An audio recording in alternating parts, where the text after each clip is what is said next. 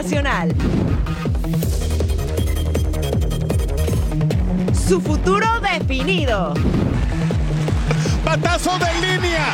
Acuña con ella. El tiro de Acuña sin relevo. No puede capturarla. Una dura batalla en el diamante. Los saludamos desde lo más alto con la mejor información, pero no hagan fila, que ya comienza una nueva emisión de Total Sports. Sí, están en el lugar correcto. Bienvenidos a Total Sports junto a Majo Montemayor. Les saludo con mucho gusto a Eric Fisher. Estamos viviendo los primeros días del resto de la vida de Lionel Messi, 36 años, y llegó con los reflectores a Major League Soccer, a League Cup, y vaya que no defraudó, al contrario, ya es el idolazo y lo que le sigue en la Unión Americana. Que no, Majo, qué gusto acompañarte. ¿Cómo no querer a Messi? El gusto Ah, es bonito. mío. Eric, bienvenidos a Total Sports. Y además, seguramente la va a pasar muy bien allá en Miami con su familia. Y bueno, justamente con toda la admiración que tiene ahí en Inter Miami. Acciones de Leagues Cup, por supuesto. Y bueno, hay que decir, partidos bastante emocionantes. Algunos que se fueron hasta penales. Y no un número convencional, señores, para nada. Y bueno, Muy también tenemos acciones del Mundial Femenil, pelota caliente, en fin, vamos a dar un recorrido bastante completo por el mundo deportivo. Una hora excelente y para abrir pista, prepárese para ver a la pulga campeón del mundo, Lionel Messi, en su primera incursión en el fútbol de los Estados Unidos contra la máquina cementera de Cruz Azul. La cámara tomó una y otra vez a Lionel Andrés Messi. Ahí estaba el ganador de la Copa del Mundo en Qatar 2022, pero la máquina con Rotondi, Cambindo y el aficionado no podía creerlo. El portero Drake Calendar estaba prácticamente vencido y la pelota se va a la grada. Cruz Azul, créalo, tuvo muchísima llegada, más que el Inter y buenas opciones para ganar el juego, pero no, no lo ganó. Robert Taylor, el finlandés, dispara cruzado y vence la meta de Andrés Gudiño y así festejaba Messi esperando pacientemente a que Gerardo Martino lo metiera a la cancha y lo hizo al minuto 53 la salida de Benjamin Cremachi de 18 años le da paso hasta el árbitro saludó a Lionel Messi pase de dueñas para Uriel Antuna el campeón de México en la Copa Oro dispara y no lo podía creer la pulga mira la siguiente imagen eh Ahí está Messi, no podía creerlo. A este no le gusta perder ni en amistosos, ni en League Cup, ni en Champions, ni en Copa del Mundo. 90 más 4, reposición, tiro libre y golazo. Lionel Messi, como solo él sabe hacerlo, zurda, bien educada. Bueno, David Beckham, hablando de piernas educadas, él con la derecha, Messi con la izquierda, en Miami todo es fiesta y felicidad. Inter gana 2 a 1 a la máquina de Cruz Azul. Yo no estoy de acuerdo con usted en decir que el partido estaba parejo. Pues a lo mejor, no sé, usted vio a Messi, nada más, no vio noventa y tantos minutos. ¿Cuántas oportunidades de gol tuvimos? Si hubo un equipo que hoy, y así es el fútbol, muchas veces es injusto. Pero si fuera justo no tendría chistes de deporte. Pero si hoy un equipo merecía ganar, era el mío. Definitivamente. No me queda ninguna duda. En las oportunidades generadas, nosotros superamos el equipo rival. Pudimos controlar o, compartir la, la tenencia de la pelota con, con Cruz Azul. Y después eh,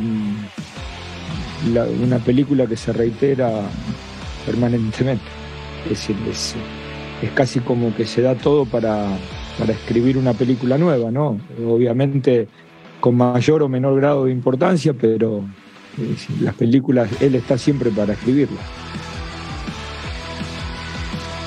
Recuerden que toda la actualidad de la MLS está aquí en Fox Deportes MLS.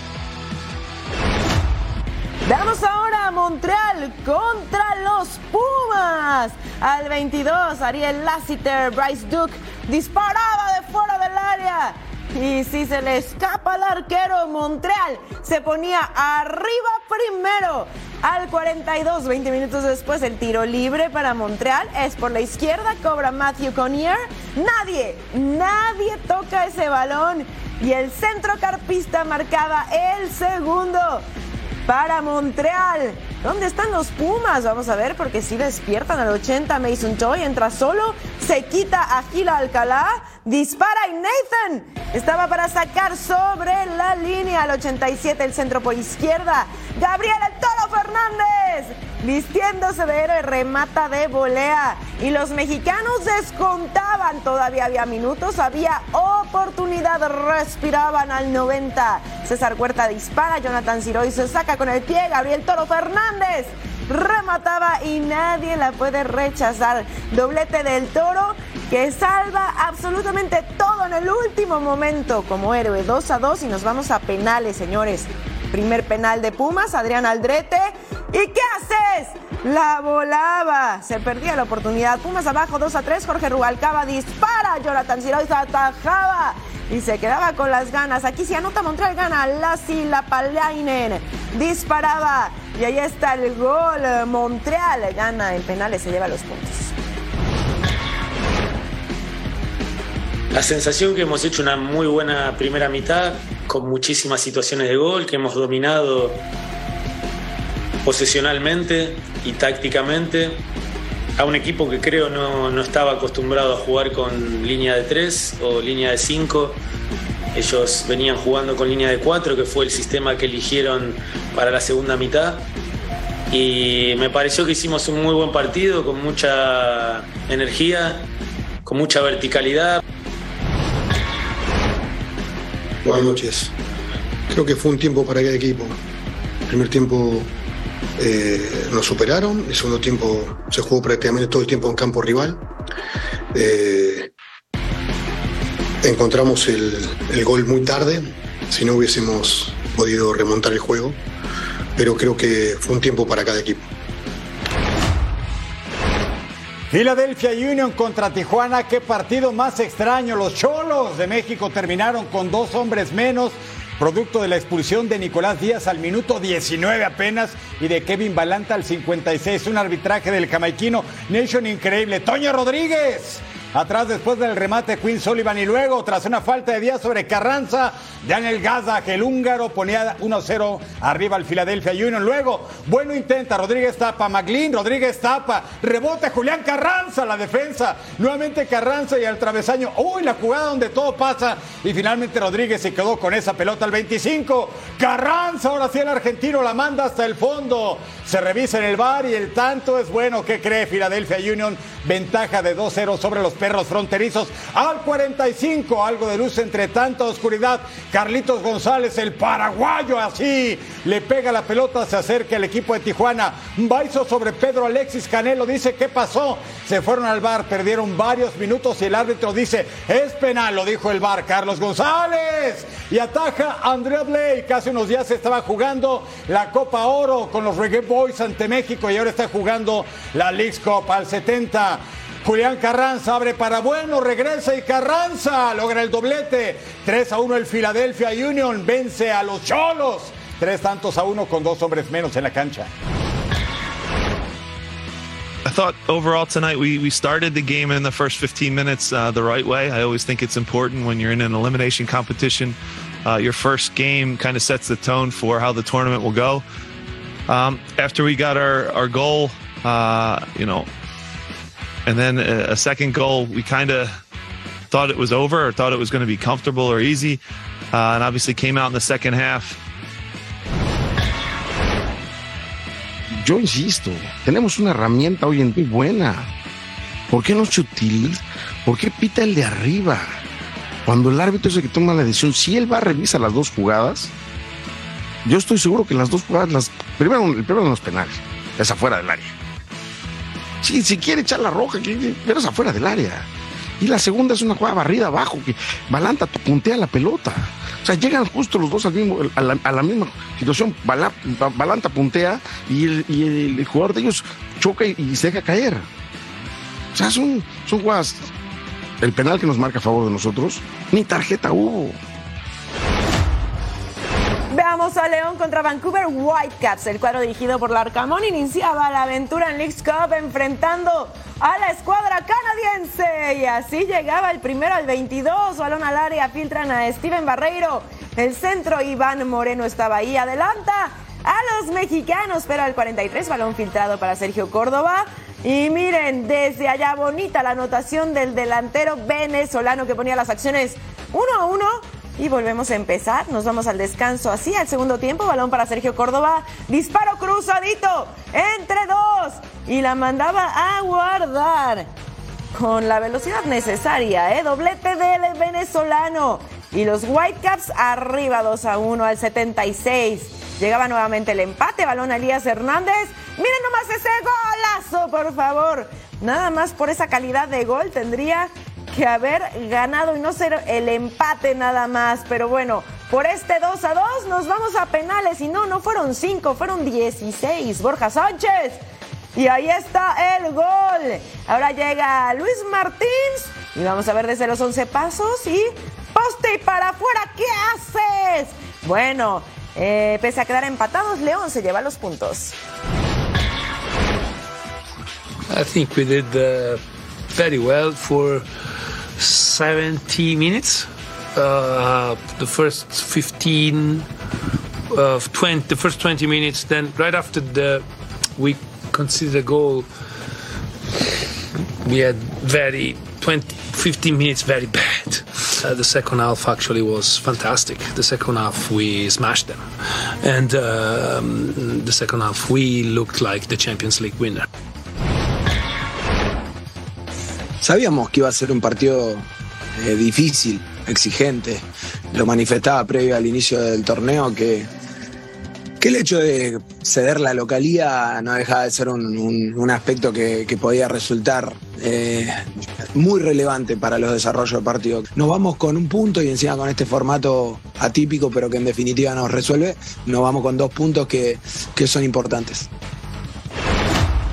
Y así como lo dice el Arcamón, León sumó dos puntos producto del empate y el triunfo en penales, pero queremos que un mexicano sube de a tres y que suene la banda sinaloense, porque en la cancha está Cañoneros de Mazatlán contra el Austin FC. ¿Y quién es? Josué Colman, el paraguayo, ex Orlando City y de Guaraní, el 1-0 para el conjunto mexicano que dirige Ismael Rescalvo, Eduardo Bello, le hacen falta Finley. ¿Y quién cobra? Diego Fagundes, el uruguayo, y las cosas estaban empatando a uno. Es jugador del New England Revolution. Eduard Bello, el venezolano, andaba muy participativo. La defensa no puede rechazar, le queda Andrés Montaño. Y como viene, venga. 21 años de edad, apenas canterano del Mazatlán, pero le pega con un tubo. La ventaja para los sinaloenses. Y luego al 88, pase de Luis Amarilla, refuerzo. Eduard Bello remata el de ex Antofagasta y era gol. Marcaban en primera instancia fuera de juego, pero ¿qué cree? El gol cuenta, es válido. Y el Austin pierde con Mazatlán, tres tantos contra uno. Venga México. um, it was frustrating. The goals given up were, were frustrating. I think we do enough in the game to create a lot of chances and quality decision making on our own part in and around the opposition's goal was wasn't good enough. We we lacked decisiveness, precision, um, and ruthlessness. Then the goals we give up, I think, are just quite soft. ha sido muy importante el, el responder rápido al gol de ellos, al gol del empate, porque probablemente esa jugada ha venido donde más cómodos nos sentíamos defendiendo en campo propio.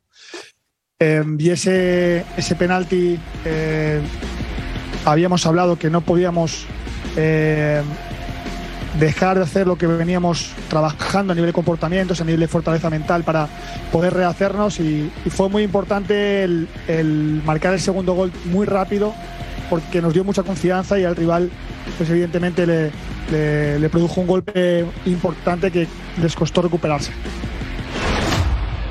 Vamos a ver a los New York Red Bulls enfrentando a New England Revolution. Al 20, el centro por derecha de Nueva York. Dante Bencier dispara de primera. Aidor de Petrovich En el fondo del 39, nuevo centro por derecha, nadie puede rechazar. Eomir Fernández disparaba a en el fondo y acá Carlos Coronel salvando el arco a 93 pase filtrado ya como Brioni dispara. Carlos Coronel le decía que no, así que 0 a 0 y nos vamos a penales. Elías Manuel dispara para New York.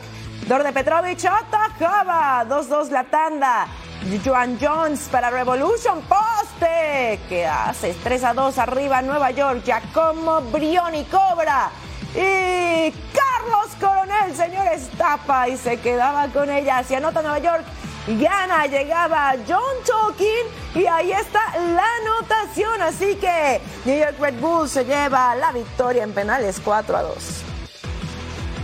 Con bailecito incluido, ¿viste? Aquí tenemos otros resultados de la Lex Cup. Orlando y Houston también con un empate por la mínima se llevó la victoria. Orlando en penales 5 a 4 y Dallas y Charlotte se enfrentaron 2 a 2. El resultado final en penales 4 a 1 para Charlotte. Al regresar a Total Sports, la acción del Mundial Femenil Australia-Nueva Zelanda.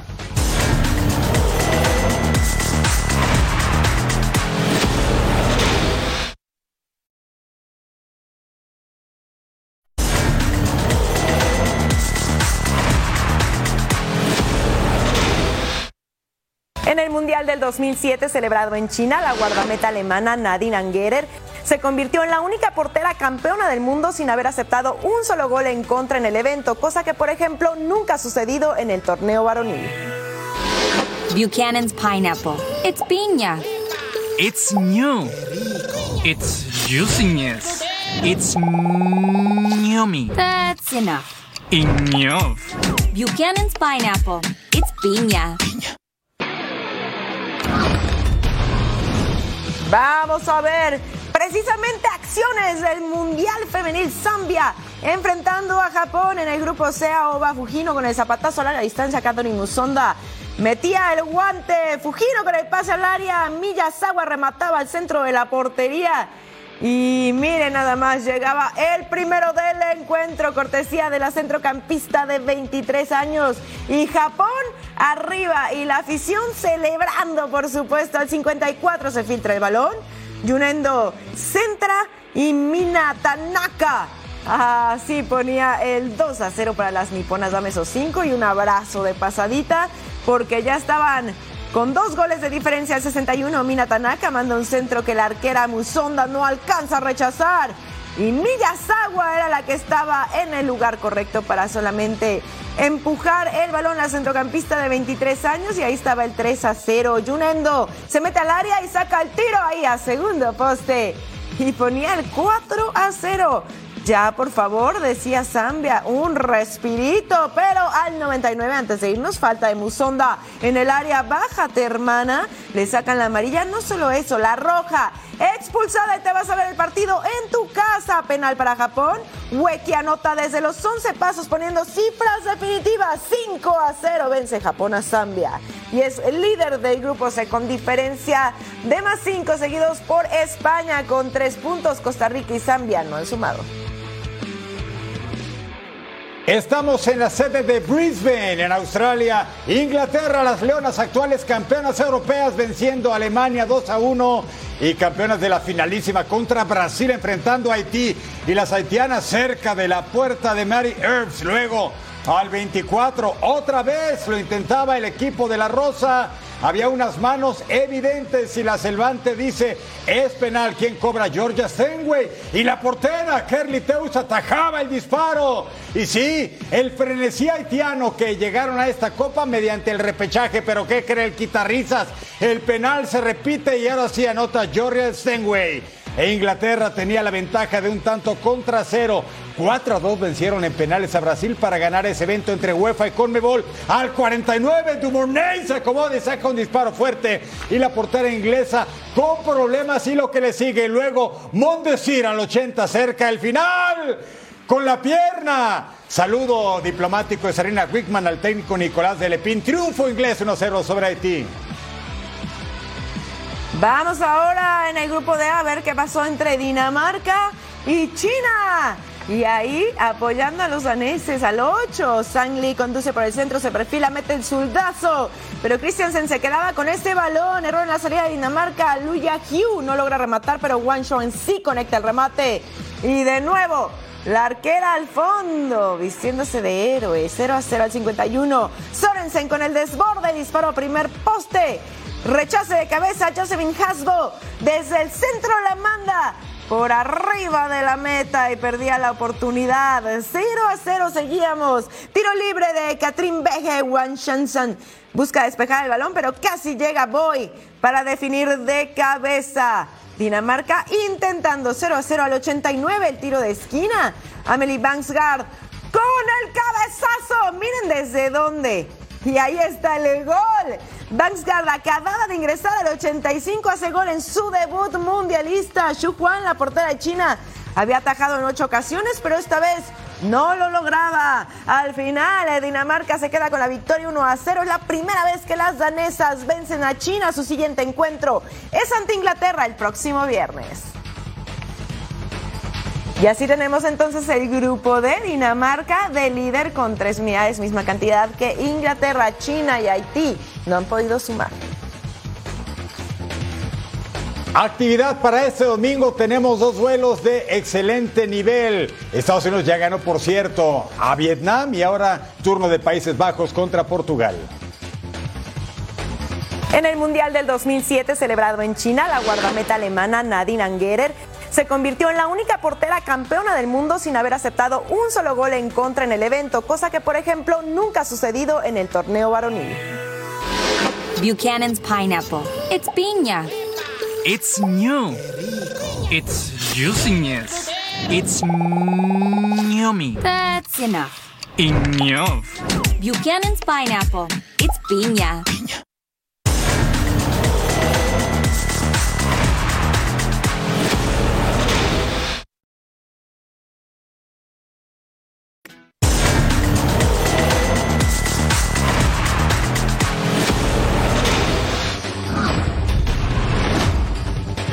En todo el mundo se juega el fútbol aquí en pantalla. Mikel Arteta. Si algún equipo puede hacerle mella y sombra al Manchester City en la próxima Premier, es el Arsenal o el Manchester United. Y si se enfrentan Reds contra Gunners, Bukayo Saka para Martinelli y el rebote Hitton en el fondo. Al 29, el portugués Bruno Fernández dispara desde lejos. Eric Ten Hag festeja y los rojos tenían la ventaja 1 a 0. ¿Qué gira, eh? Gresham de Ryan Reynolds, el actor, luego Real Madrid, luego Borussia Dortmund, en fin. Los millones se mueven entre estos equipos al 36. El despeje largo de Bisaca. Magaláes abanicó y Jadon Sancho, el británico, dispara primer poste y así el frenesí en la grada del MetLife Stadium en la Unión Americana y el United le está pegando 2 a 0 al conjunto del Arsenal. Y al 89, tiro libre para los de amarillo, el Arsenal en este caso. Ben White de cabeza, el tanto no llegaba. 2-0 el triunfo, al final hubo penales y ganó el United 5 a 3. Veamos ahora a Chelsea contra el Brighton en Premier League Summer Series al 12. El córner se cobraba en corto centro. Cuaro Mitoma vuelve a meter el balón. Disparo de Danny Welbeck. Y ahí está el delantero inglés poniendo el primero apenas al 12. Brighton arriba, pero unos minutos adelante. Chukwumeka hace pared, balón para Christopher Nkunku.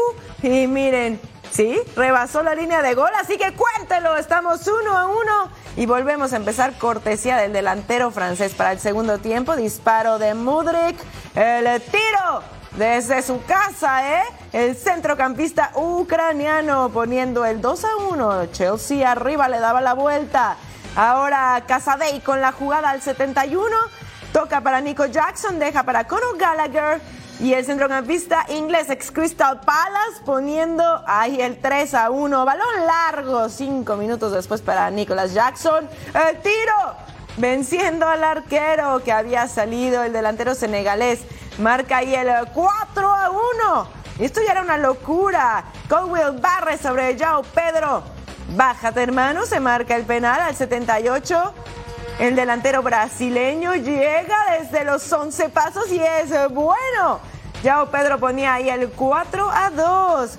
Ahora con la jugada, el servicio, el tiro de Denis Undav.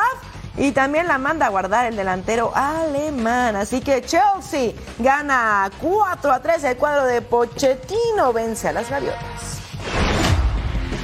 Y nos vamos hasta España, ciudad de fútbol de las Rosas en Madrid, el Getafe. ¿Se acuerda de este equipo azul donde estuvo el JJ Macías un ratito contra el sorprendente Independiente el Valle de Ecuador? Viene el Getafe, Jaime Mata, ataja Wellington Ramírez al 22. Volea de Michael Hoyos y para afuera. Este Independiente, usted lo recuerda, el año pasado campeón de la Sudamericana y en este año campeón de la Recopa Sudamericana, venciendo ni más ni menos que a los brasileiros del Flamengo. Al 60, el Getafe anota, Carlos Aleña abrió para Maximovic y cierra Borja Mayoral, el hombre que nunca cuajó a pesar de ser canterano del Real Madrid, pero con Getafe tiene minutos y sigue acumulando experiencia. Veces en la meta de Moisés Ramírez. ¿Qué haces, portero? Dejó corto el despeje y tiro lejano de Kevin Rodríguez. Vence a David Soria. Craso error del guardaballas del Getafe. El Independiente del Valle estaba emparejando los cartones. Hace unos días perdió en penales contra el Sevilla en el Challenge UEFA con Mebol. Al 82, error en la salida. Otra vez Santi conduce, toca para Jaime Soane con la complicidad del portero el Getafe gana 2 a 1 a los valientes ecuatorianos de Independiente del Valle en la cancha de fútbol de las Rosas en Madrid. Veamos al Middlesbrough contra el Betis al 8. El pase filtrado, Marcus Force disparaba y Claudio Bravo estaba ahí en el fondo de un patadón, la saca, así que el delantero finlandés se quedaba con las ganas. A 32 tiro libre para Betis, cobra William Carvalho, Zeni Dieng en el fondo. Y nada, Juan Cruz, Martín Montoya dispara, se iba por arriba el delantero español. No tenía tino, pase filtrado, Martín Montoya dispara, Zeni Dieng en el fondo, nada para nadie. Martín Montoya con el centro, a José Pérez remataba de primera y por fin llega el gol al 63, cortesía del centrocampista español proveniente de Leicester City. Así el Betis vence por la mínima a Middlesbrough. El Hoffenheim 1899 de la Bundesliga contra el Feyenoord, el campeón de los Países Bajos, sin Santi Jiménez, el héroe mexicano en la final de Copa Oro, está de vacaciones, hay que dejarlo descansar. Pavel Kaderabek, el checo, surgido del Sparta Praga, así palma la pelota con la izquierda, 1 a 0 ganaba el conjunto alemán sobre los de Países Bajos al 44, 2 a 0, André Kramaric, el croata. Sí, de esos valientes croatas, tercer lugar en la pasada Copa del Mundo, compañero de Brozovic y, por supuesto Luka Modric. Al 73 despierta el Feyenoord. Países Bajos, Anthony Milambo, apenas 18 años canterano, y es que Arne Slot le está dando juego a los jóvenes. Dice Denis Teclos, el presidente de Feyenoord, que Bebote se queda un año más, aunque Benfica pone muchos millones en la mesa y varios lo quieren, incluye el Tottenham de Inglaterra, 2 a 2 de Danil.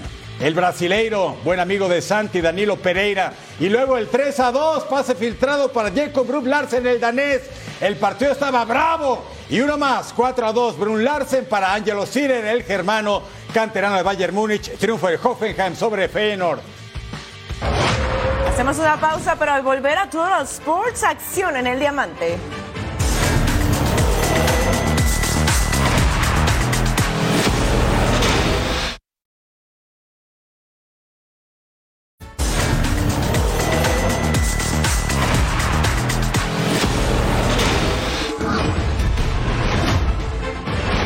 Caliente en su máxima expresión. Dodgers contra Rangers. Los Ángeles, líder del oeste de la Nacional contra los Texas, líderes del oeste de la Americana.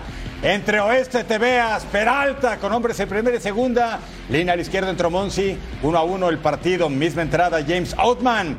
Línea al derecho entra JD Martínez, sencillo productor de una carrera ventaja tempranera de Dodgers. Misma entrada Miguelito Rojas. Doble play. Pero ¿qué cree? Entró David Peralta. 3 a 1 el equipo angelino. Buenas noticias en la tercera entrada.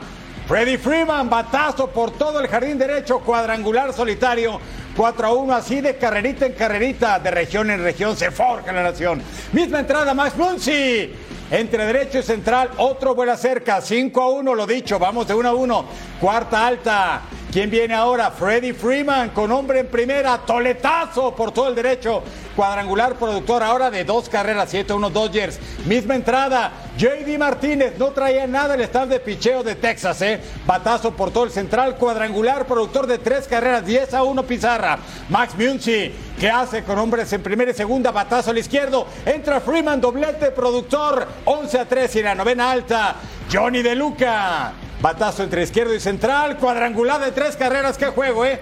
3 a 3, triunfo de los Dodgers, victoria 57 de la campaña.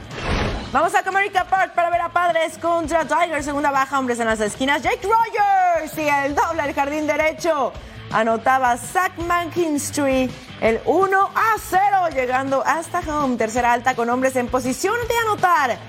Engler en la lomita enfrentando a Manny Machado. Y adiós, Doña Blanca, por todo el izquierdo. Su décimo noveno de la temporada, dame esos cinco. Anotan Fernando Tatis Jr. y Juan Soto. 4-3 la pizarra. Cuarta alta con hombres en las esquinas. Fernando Tatis Jr. doble al, izquierdo. Y anotaba Luis Campuzano. Llega home 5-3. En la quinta alta casa llena. Juan Soto. Sencillo al jardín central y anotaba Alfonso Rivas. 10 a 3 estaban las cosas. Octava alta con hombres en las esquinas. Luis Campuzano. Y ¡pum! El home run por todo el izquierdo. Segundo de la temporada anotaban Manny Machado y Jack Cronenworth para que los padres ganen 14 a 3. Así tenemos las posiciones en la nacional, en el oeste, los Dodgers de Mandones, marca de 57-40, seguidos por los Diamondbacks con 54-45, los Giants, los Padres y los Rockies hasta abajo con 39-59.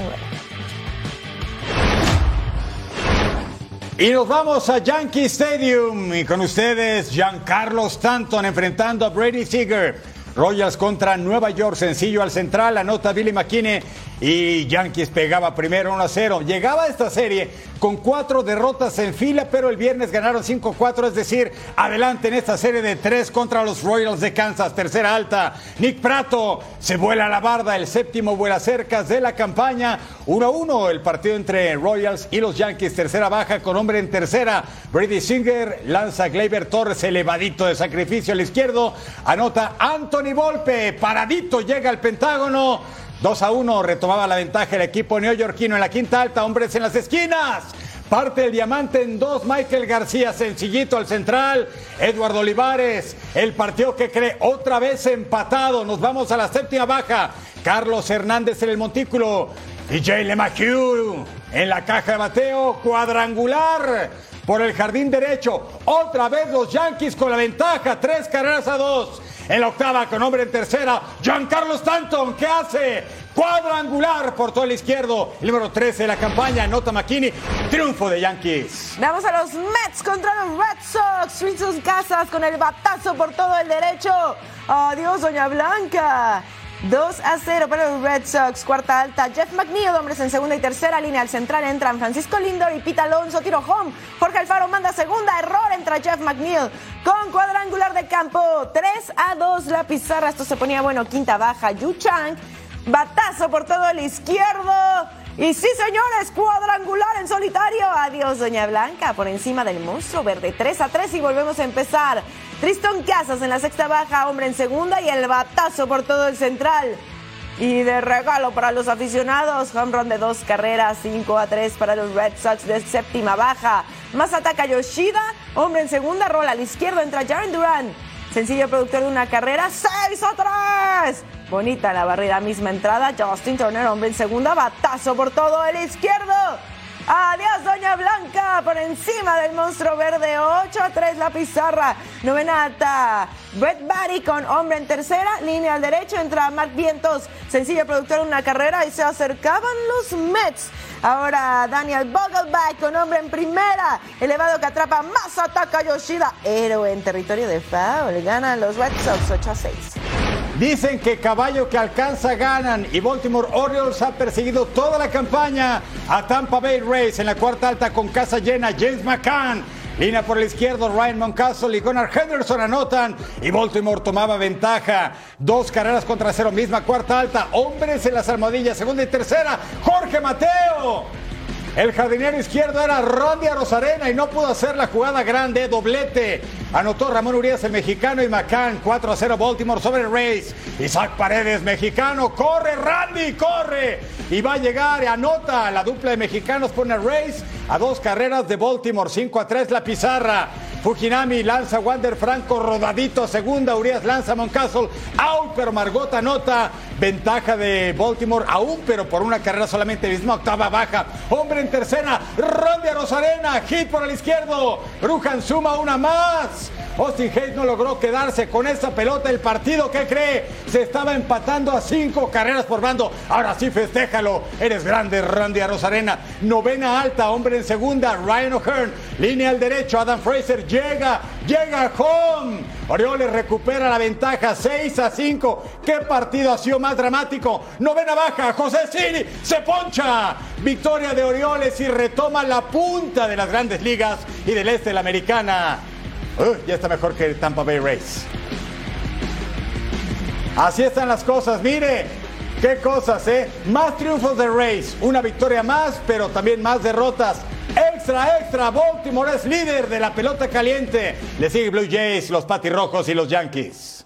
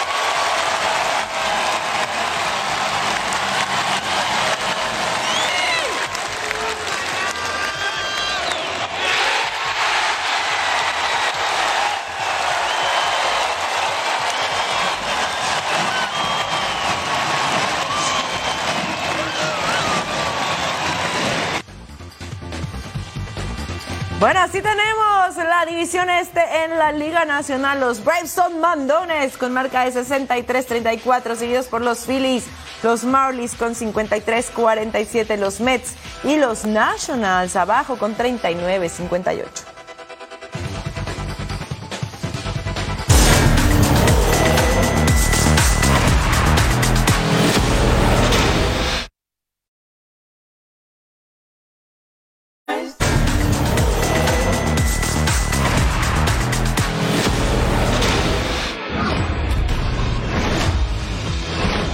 Actividad de la League's Cup. Estamos con Real Salt Lake y Seattle Sounders, el equipo que ya fue campeón de la CONCACAF Champions League. Así de golpe y porrazo vencieron a los Pumas Universitarios. Prueba de zurda. Stefan Frey con la atajada. Buena jugada. Al 47. Venga, Real Salt Lake. ¿Y quién la manda hasta el fondo en el contrarremate? El venezolano Jefferson Sabarino, orgulloso vino tinto. El portero, la jugada es sensacional. El pase en corto. La defensa intentaba sacar y Sabarino hasta el fondo. Ya ventaja el equipo del Lago Salado. Al 49.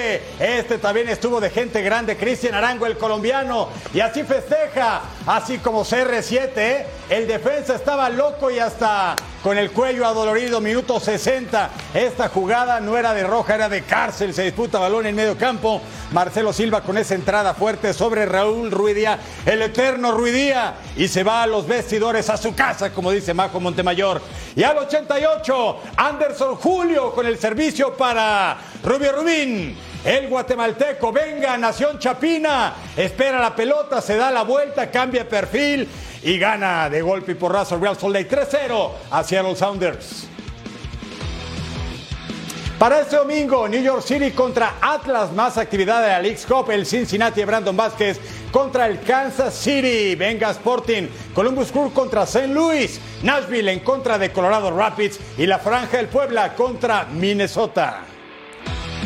Las Águilas del América se preparan para emprender la aventura de la League's Cup. En el nido aún hay incertidumbre con el futuro de algunos jugadores, pero se espera que este torneo la clave las ideas al conjunto dirigido por André Jardine. Los rumores de salidas y llegadas al nido no distraen a las Águilas del América, que tienen la mira puesta en la League's Cup. Cuapa luce a tope. Regresó Henry Martín a los entrenamientos. Néstor Araujo también trabaja, luego de los rumores que lo ponen en el fútbol griego. Por su parte, Mauro Laines no fue registrado. El estratega indica que es porque va saliendo de lesión, pero los rumores apuntan a que saldrá, pero de la institución, poniendo a Atlas, Santos y Cholos como los interesados. La League's Cup será el escenario ideal para observar a Dalberto Carrasquilla, el panameño del Houston Dynamo, que podría interesarle a las Águilas. Aunque el calendario luce complicado para el equipo mexicano, eso no quita la experiencia que significa participar en un torneo como este. Contento, contento por este torneo, creo que va a ser eh, muy bueno tanto para la Liga Mexicana como la MLS, eh, que se junten eh, los dos países, eh, que vean que estamos, a pesar de, de, la rivalidad, que estamos unidos y al final de, al final de cuentas yo creo que va a ser bueno a, a nivel mundial. América viaja el próximo lunes a San Luis para enfrentarse al equipo de casa el 27 de julio, mientras que cuatro días después se medirá Columbus. Y con una mezcla de resultados podrían medirse a Chivas en una nueva edición del Clásico Nacional Mexicano. Bueno, así el calendario del League's Cup para el América para el jueves 27 de julio enfrentarán a San Luis en City Park y el lunes 31 de julio enfrentarán a Columbus en el Lower.com Field. Los Bravos de Juárez que andan on fire en la liga que los mueve saben de la importancia de debutar con una victoria en esa Cup. Por eso se siguen preparando a marchas forzadas para continuar con su buena forma en territorio estadounidense. Rafa Álvarez tiene el reporte desde la frontera norte mexicana. Los Bravos de Juárez viajan este sábado a la ciudad de El Paso para quedar concentrados y viajar mañana a Austin para su debut en el que será el primer torneo internacional de su historia, la League's Cup, donde comparten grupo con Mazatlán y con el equipo de Austin. Estos dos clubes ya tuvieron actividad, se impusieron los mazatlecos con marcador de 3 por 1. Previo a este viaje, habló en conferencia de prensa el director técnico Diego Mejía. Todos somos, somos 30 jugadores, eh, viaja eh, viaja Vilés también, que, puede llegar, está ahí sujeto a evolución.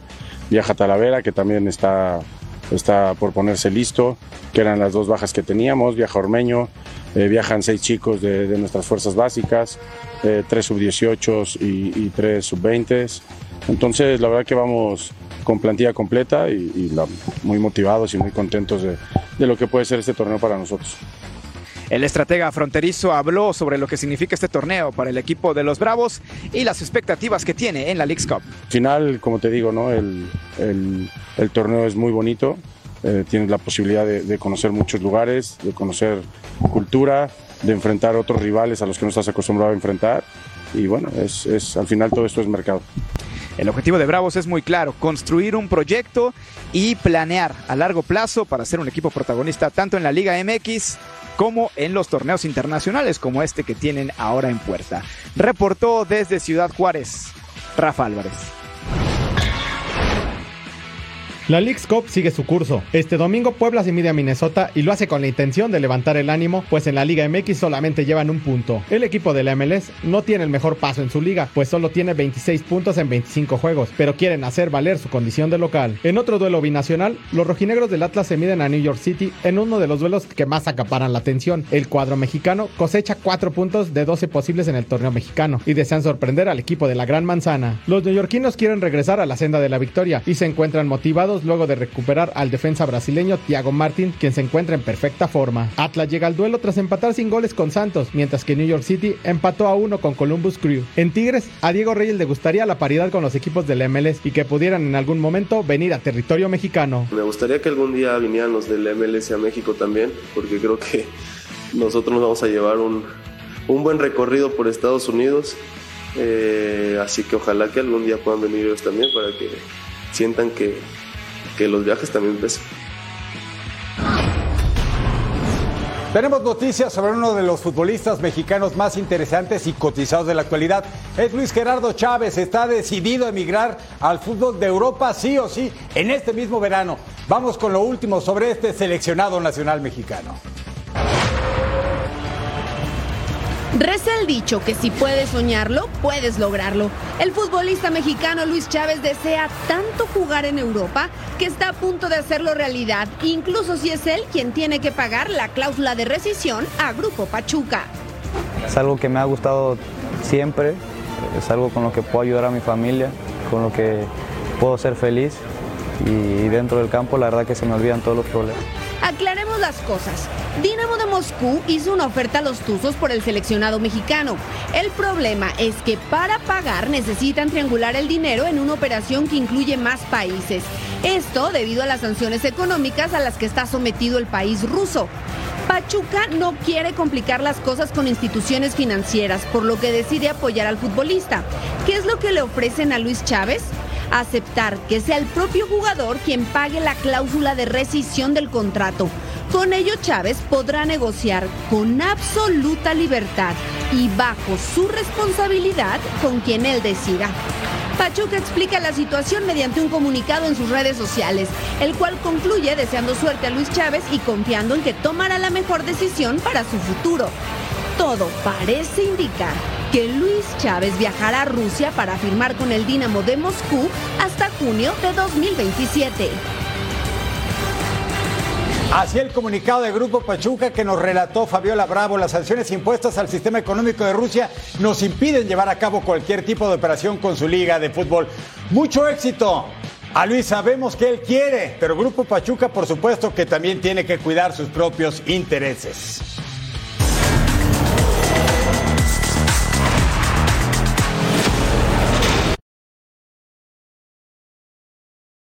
Fisher Majo Montemayor, gracias.